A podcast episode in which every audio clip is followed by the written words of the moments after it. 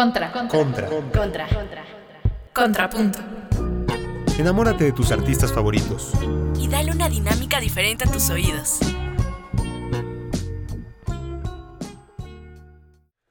Pues sí, hola, estamos aquí en Contrapunto. Eh, mi nombre es Alejandro Ortega y estoy aquí con Valeria Rodríguez otra semana. Vale, ¿cómo estás? Muy bien, muy bien, gracias. ¿Y tú cómo estás? También muy gren, ¿qué? muy, muy bien también, vale. Cansado, exámenes, venimos del fin de semana, entonces, eh, todo bien, todo bien también. Este, hoy, vale, vamos a hablar de una artista mexicana que se llama Natalia Lafourcade. ¿Te suena? Muchísimo. Sería raro, ¿no? Sería raro, es como ya este, un estandarte de, de los músicos mexicanos. Y eh, te platico rápido. Natalia Lafourcade tiene 34 años. Nació el 26 de febrero de 1984 en la Ciudad de México y se crió en Veracruz. Eh, sus padres son profesionales de la música que tiene que ver con lo que hablábamos la semana pasada, ¿vale? Que si vienes de una familia de músicos, es normal que te dediques a la música y si no es escandaloso un poco. Sí, literal, lo traes en tus venas. Sí, claro, y, y es, es como venir de una familia de abogados y no querer estudiar derecho, es así como oveja negra, ¿no? Pero ella, pues, viniendo de familia de músicos, completo sentido que, que sea, sea un, un gran músico. Eh, ella se destaca por tocar la guitarra, por tocar el piano y por cantar. Eh, canta precioso, obviamente. Y este, ¿qué te parece, Vale, si vamos a escuchar eh, una canción viejita de ella eh, que se llama En el 2000 y ahorita regresamos en contrapunto?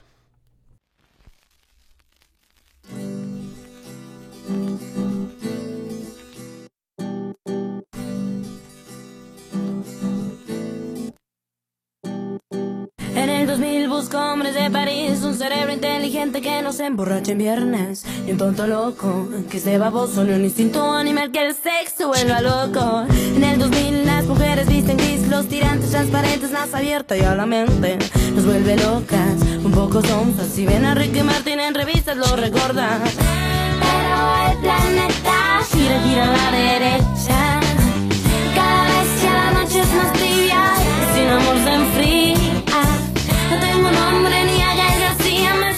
Siento tan vacía. A ver, a ver, ¿qué pasa en el siguiente día?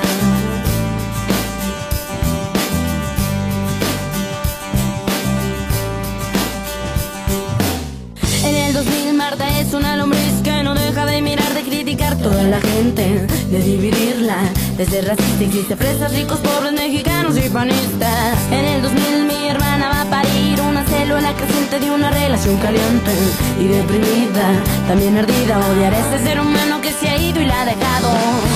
Pero el planeta gira, gira a la derecha y cada vez ya la noche es más tibia, sin amor se enfría. No tengo nombre ni haga García, me siento tan vacía. A ver, a ver, ¿qué pasa si yo digo ya no soy, ya no la infantil criatura, la inocencia se acabó.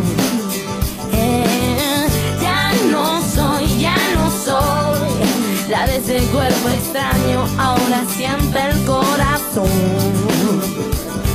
Eh, ya no soy, ya no soy la infantil criatura, la inocencia se acabó, se acabó.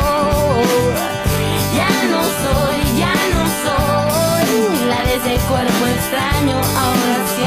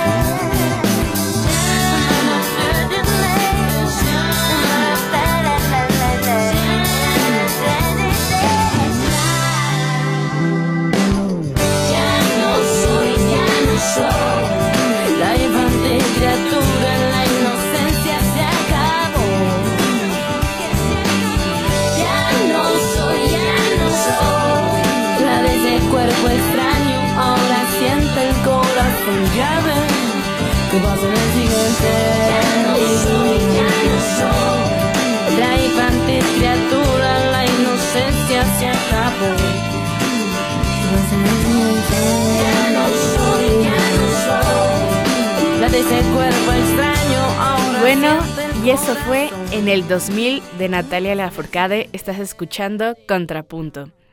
Esta canción, déjenme decirles, que también como que tiene una crítica social, porque sí te está como que poniendo en el contexto en cómo eran los 2000 en México, social y culturalmente. Sí, definitivamente vale. De hecho, tú escogiste esta canción y, estoy enojado porque esta me tocaba a mí. no, pero, pero sí, tienes toda la razón. Eh, hay un cambio muy fuerte eh, eh, a, partir del 2000 mundialmente y aquí en México también. Obviamente somos parte del mundo, ¿no? Pero es lo que tú dices, habla de, de cómo cambian las cosas en el 2000, cómo ya las cosas son diferentes, pues. Esta canción se escribió en 2005, el disco salió en 2005. Y también está chistosa la referencia cuando dice, no tengo un nombre ni a Gael García, y pues ya estuvo con Gael García en la entrega de los Óscares. Nada más. pues ya, o sea, hubo como varios memes refiriéndose a la letra y pues ya, la realidad, ¿no? Qué, qué curiosito. Bueno, les voy a contar un poco de su vida, cómo llegó a ser la gran expositora de la música mexicana. Yo creo que es actualmente la mayor referente mujer de México habla hispana, yo creo que sí es la mayor. En el popular yo creo que sí. En, el clásico... Es que ella no es, y ella tampoco es como tan comercial. No, pero es popular, definitivamente es popular. Eh, eh, en el clásico ha de ser otra persona. Eh, pienso en Alondra de la Parra, que también mm, leí, que, leí que participaron en algo. También otra que es muy famosa es Lila Downs. Ella no la conozco, o sí la conozco. No, yo creo que sí. Ahí, ahí lo investigaremos bien. Seguro. Y quizás pues, les traigamos también, puede ser una edición de quiénes pueden ser como que los artistas más representativos actualmente. Eso es, eso es muy interesante. Muy interesante. creo, creo, que lo que tú, tú, das en el clavo, Natalia sí es, es muy, muy, muy importante en la música de México y sí es muy, muy representativa ella como músico para, para todos los mexicanos. Sí, como que toda la calidad que tiene, ¿no? Yo siento que hay artistas de solo un hit, puedes decir como, ay, ahorita es muy importante, pero ya, fue no, claro, Ella, ella tiene una trayectoria. Y sabes, ella, no me, no, no me va a gustar decir esto, pero es lo que es. Ella no, no hace un pop rosita y superficial, ¿sabes? Hace un pop un poquito más, este, profundo que sí si nos, bueno, a mí por lo menos sí me pone a pensar en algunas cosas y decir, ok, ella tiene razón y no está hablando de cosas superficiales. Es interesante, muy interesante. Pero cuéntame más de ella, Vale. Pues ella desde pequeña está en la música. De hecho, estuvo en una banda que se llamaba Twist cuando solo tenía 14 años. Y sacaron un álbum en el 98. O sea que yo todavía no existía. y yo tenía 5 años. Sí, yo ya tenía 5. Y ya, pues ya decidió desprenderse de la agrupación y ya siguió como solista en el 2002 con el álbum Natalia Lafourcade bajo el sello de Sony. Ya, pues una gran empresa, la verdad. Sí, no, claro. Y ya con ello tiene una nominación para los Grammys Latinos. Solo tenía 17 años, o sea, es, increíble, o sea, qué, qué orgullo, la verdad. Sí. Imagínate, ya la otra vez lo, lo, hablaba en una fiesta, imagínate que todo lo que te propones cuando eres un adolescente, ¿vale? Lo cumples. Lo cumples y a los... Un año después. Ya es súper padre. Imagínate, digo, no, en la fiesta estábamos hablando de otra persona, estábamos hablando de Bad Bunny. que, escucha esto, vale, es un, gran argumento. Bad Bunny tiene una canción donde literalmente dice que todo lo que él soñó cuando tenía 17 lo había cumplido ya y él tiene mi edad, imagínate. Fíjate que yo antes pensaba que Bad Bunny nada más era como una cuenta de chistes en Twitter, porque pues el nombre se me hizo muy raro, ¿no? Sí. Y ya luego vi una imagen que decía como de ayúdenme con 500 retweets para que mi novio se disfrace como Bad Bunny. Y yo como, pues, ¿a qué se refiere, no? Ya busqué y pues, o sea, creo que todos conocemos su canción, la parte en la que dice que yo no, yo no lo reciclo y... Es que no me acuerdo exactamente cómo va. No, yo tampoco me la, me la voy a recordar, pero... Bueno, pero, o sea, tiene...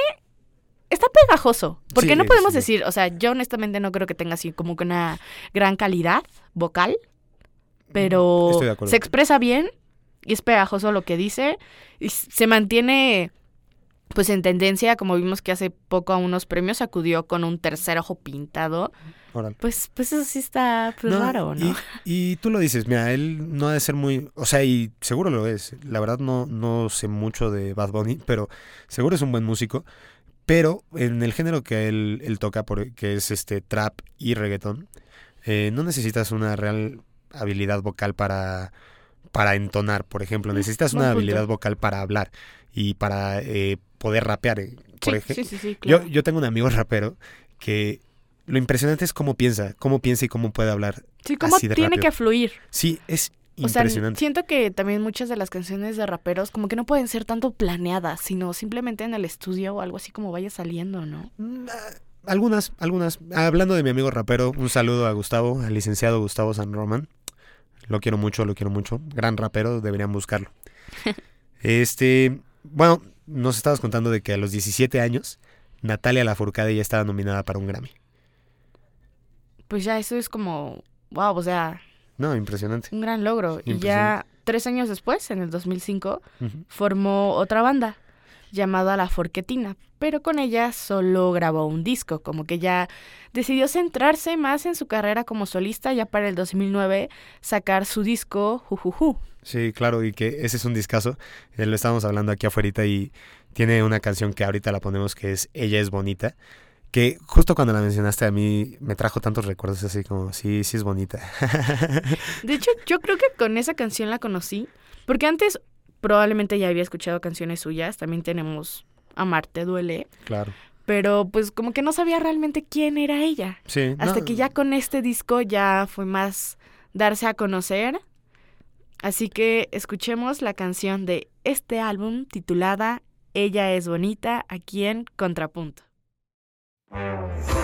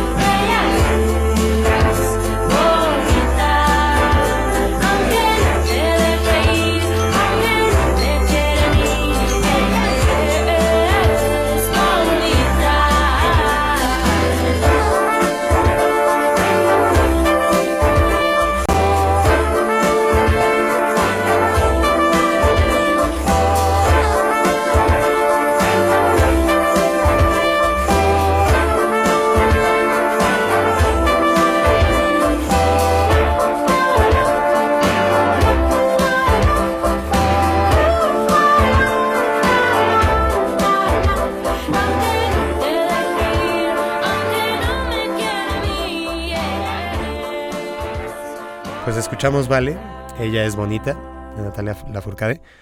Curiosamente, muy bonita canción. este, y estábamos hablando un poco de la discografía de Natalia Lafourcade. Este, hablabas de este disco de Jujuju, que fue el disco de 2009. Justo Ella es Bonita pertenece a ese disco. Y después ella hizo unos discos instrumentales, bueno, a lo largo de los siguientes años, del 2009 a la actualidad. Eh, el primero fue en 2009, que es un homenaje a Agustín Lara y se llama Mujer Divina.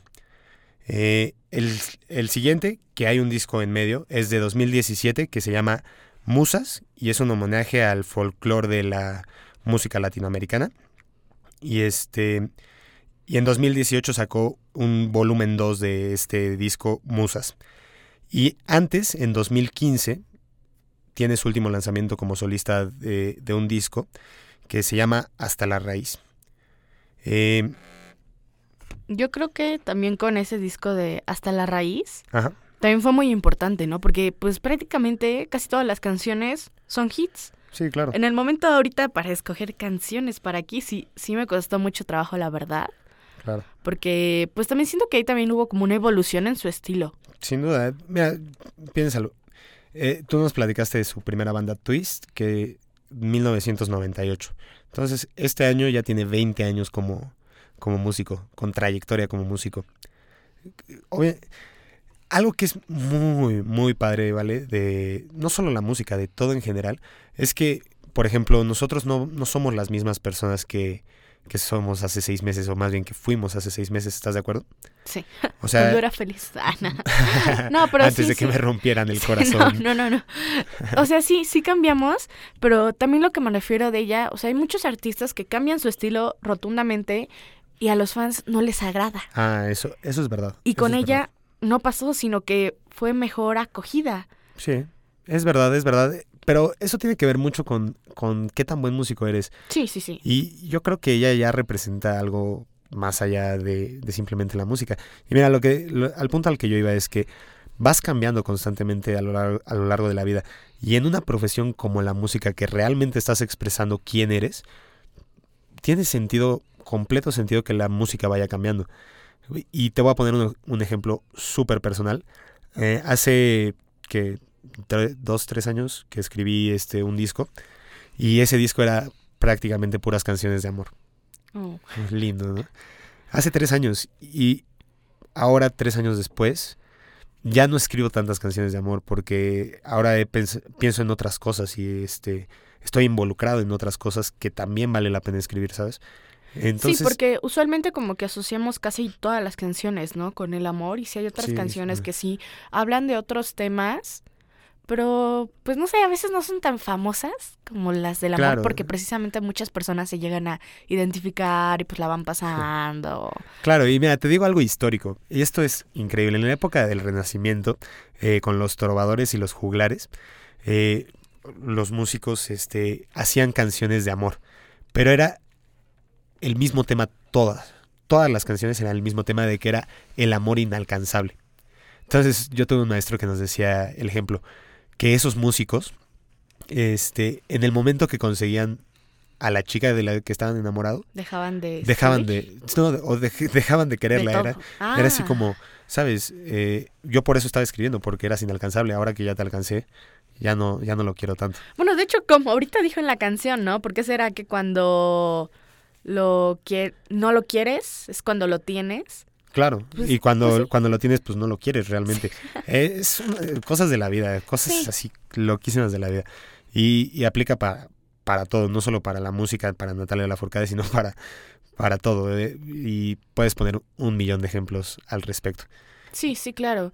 Y bueno, ya terminamos con su discografía. Sí, sí, sí. Así que también les traemos unos datos sobre ella, que pues honestamente yo no, no conocía a la mayoría de ellos, como, bueno, como Alex nos había mencionado, ella es hija de María del Carmen Silva y ella es la creadora de McCarthy. Esto es un método para la formación musical y el desarrollo humano integral de los niños.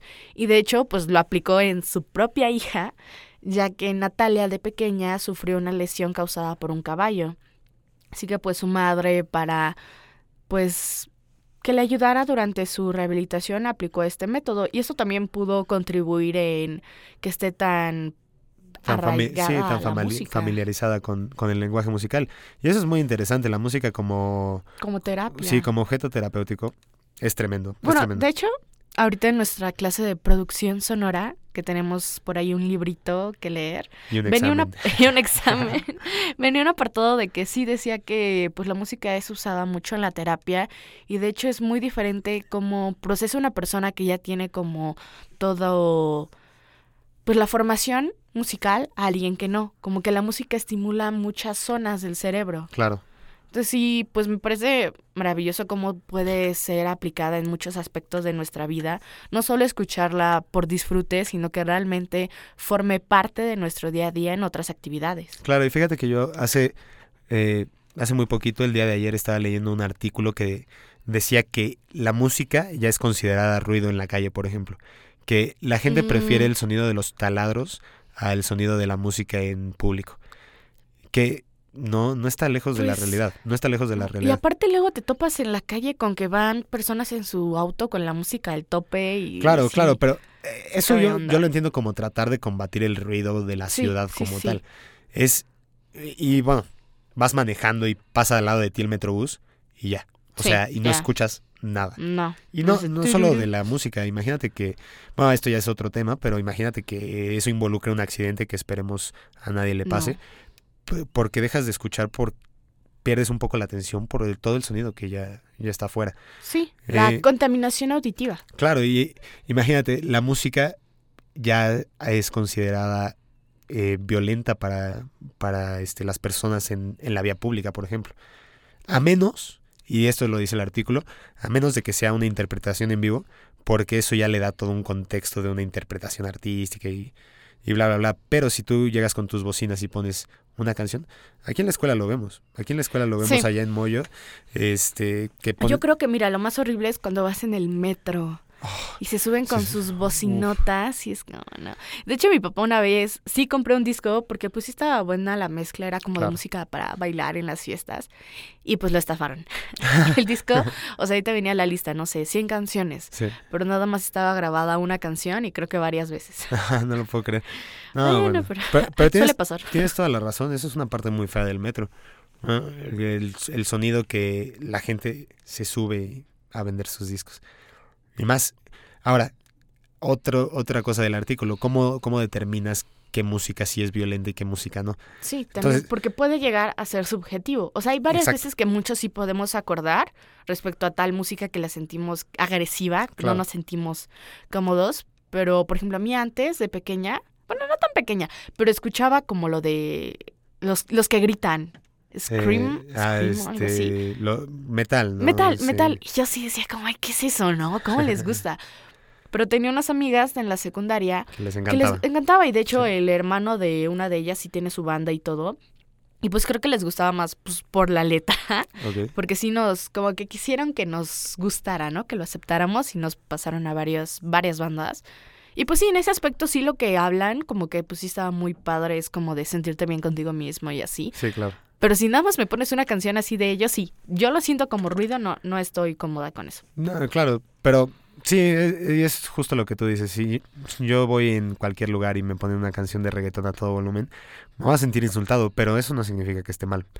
Buen punto. O sea, realmente no está mal. Es música y a la gran mayoría de las personas, y eso hay que aceptarlo, les va a gustar. Es muy difícil, y esto te lo, te lo digo aquí, es muy difícil admitir como músico que el reggaetón está bien. Pero está bien. El- la- su público funciona, funciona por algo. Entonces, Por algo es tan exitoso. sí, no, no es de a gratis. Sí, de hecho, ahorita que lo dijiste, yo cuando estaba en la primaria, en coro, tenía un maestro que él, me acuerdo que una vez tal cual me dijo, para mí el reggaetón no es música. Y siento que como también desde ahí como que yo pensaba mucho, ¿no? Como de, ay, yuj, reggaetón. Sí. Pero pues ya ahorita, pues ya, Lo, lo vas comprendiendo más. ya lo que venga. Sí, es, es como, y solo un- una última cosa antes de ir a la siguiente canción, ¿vale? Es este, como en- entre los músicos se da mucho que los músicos clásicos eh, son cerrados. No todos, obviamente, no, no estoy diciendo todos, Sí. pero es, un, es una tendencia. Igual los jazzistas son súper cerrados a, a nuevos géneros. Eh, en cambio, ah, bueno, un metalero también es cerrado. Sí. Creo que todos somos cerrados a nuestro propio género. Ese, ese es un gran punto, excepto los que se dedican a la música pop. Porque, Ellos eh, en ¿sabes todo por experimentan. porque ellos to- toman recursos de todo. O por lo menos la buena música pop. Hay que hacer una gran diferencia. Que un maestro alguna vez me dijo, eh, no hay género malo. No hay género malo de música. El reggaetón es, es tan bueno como el pop. Lo que hay, lo que hay es buena música y mala música. Sí. Pero ahí ya. realmente sí. Ya nos tendríamos que fijar en cosas muy, muy, muy técnicas para, para poder explicar qué es lo que hace una canción buena y una canción mala. Eh, pero, ¿qué te parece, Vale? Si vamos a escuchar eh, una de sus últimas canciones eh, de su último disco como solista que se llama Hasta la raíz. Sí, vamos.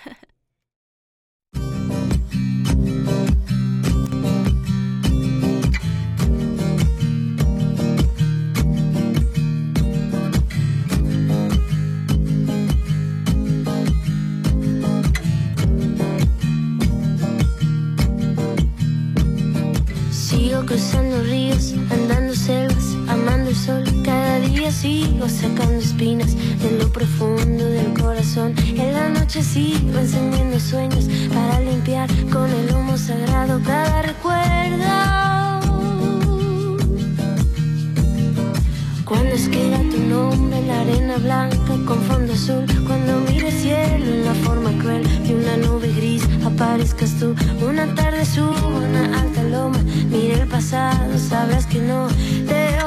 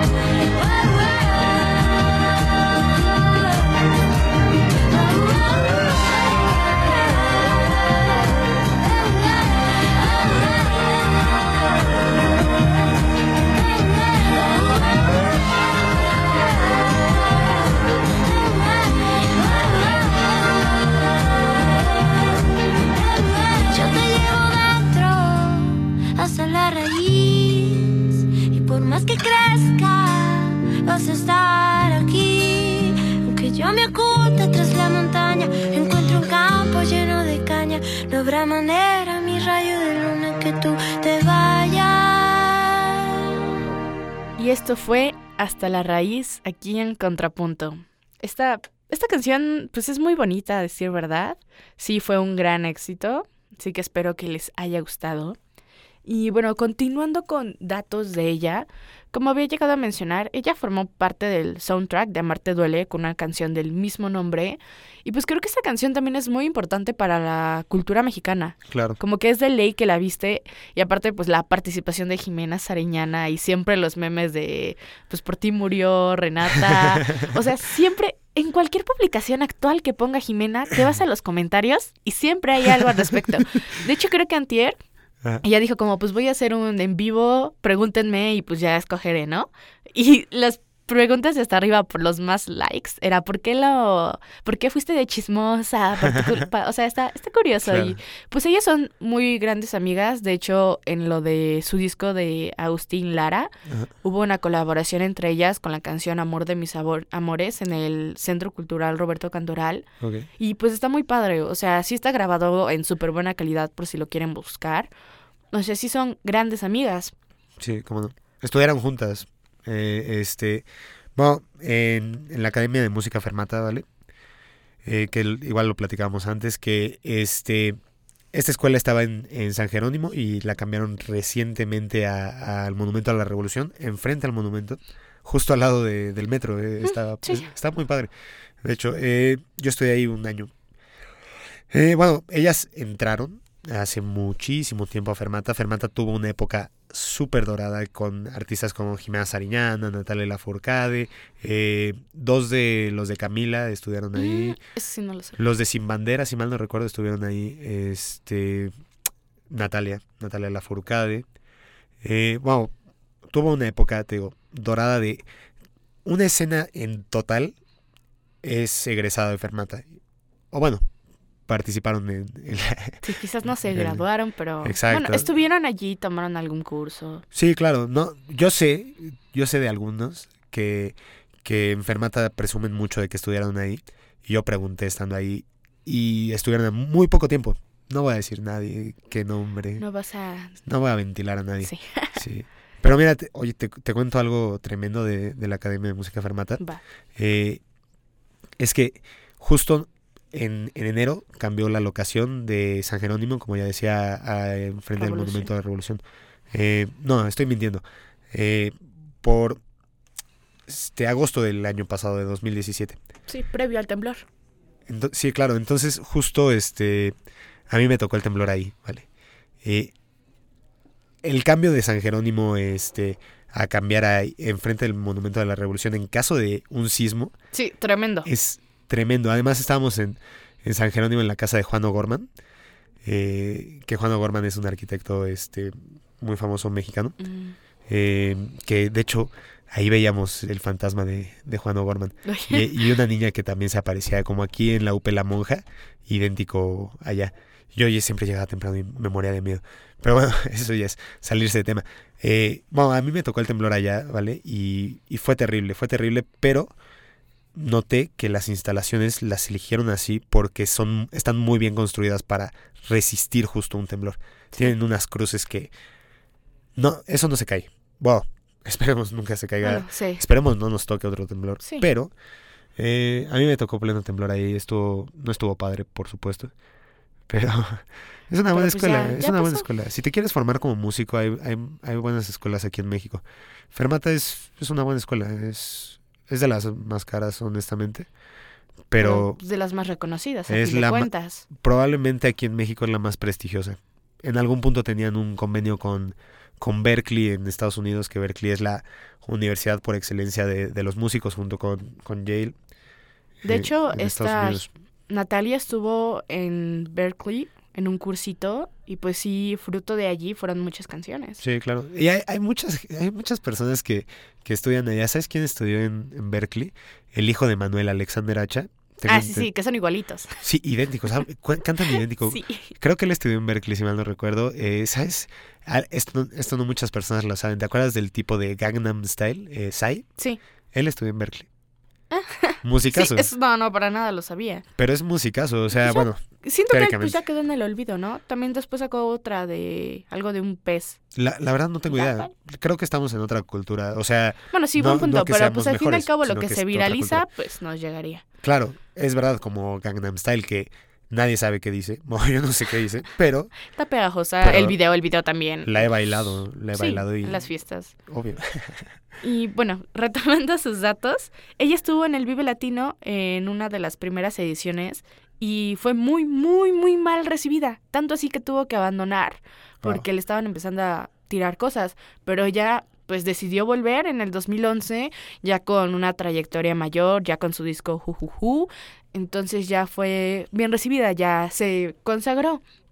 Y pues también yo les traigo una canción de ella que me gusta mucho, de también de este disco que nos ha mencionado Alex último como solista antes de tantos hasta la raíz homenajes. Sí, justo hasta la raíz. Sí, la canción se titula Te quiero ver, aquí en Contrapunto.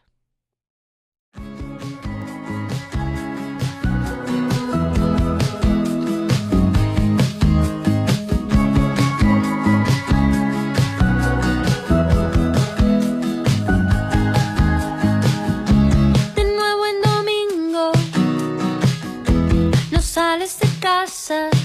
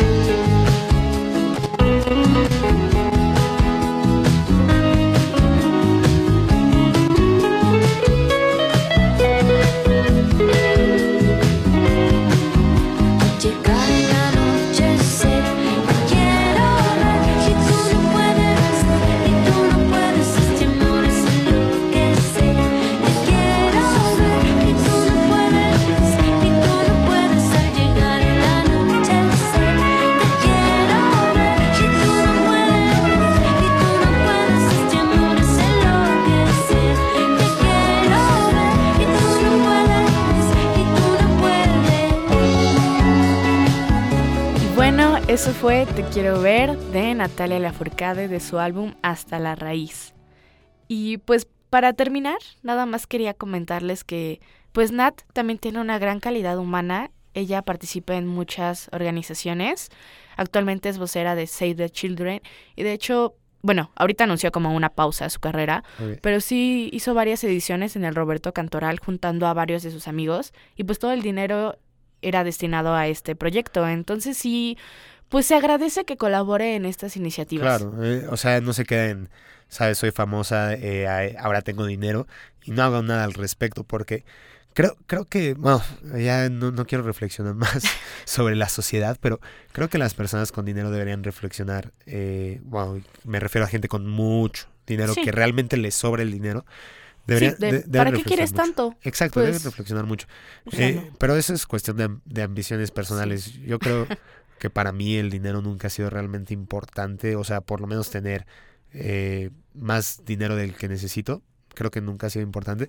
Entonces, vale, yo te digo, honestamente, si yo fuera millonario hoy, le tendría que dar al mundo la gran mayor, la, gran parte de, de mi riqueza. Pues, o sea, yo digo que sí es importante de cierta forma colaborar. Así que, pues, le cerramos este, este programa con esta reflexión de ¿Ustedes qué harían si fueran millonarios? Ahí por si quieren ponerse a pensar. Claro, si nos quieren escribir, eh, si nos quieren decir que nos vean pasar y nos dicen, oye, yo creo ya que. Lo pensé. Creo que sí, tienes razón. pues sí, porque pues es, yo pienso que es algo muy importante, ¿no? Así que, pues, esperamos que este programa les haya gustado tanto como a nosotros. Esta artista que pues la amamos, nos encanta.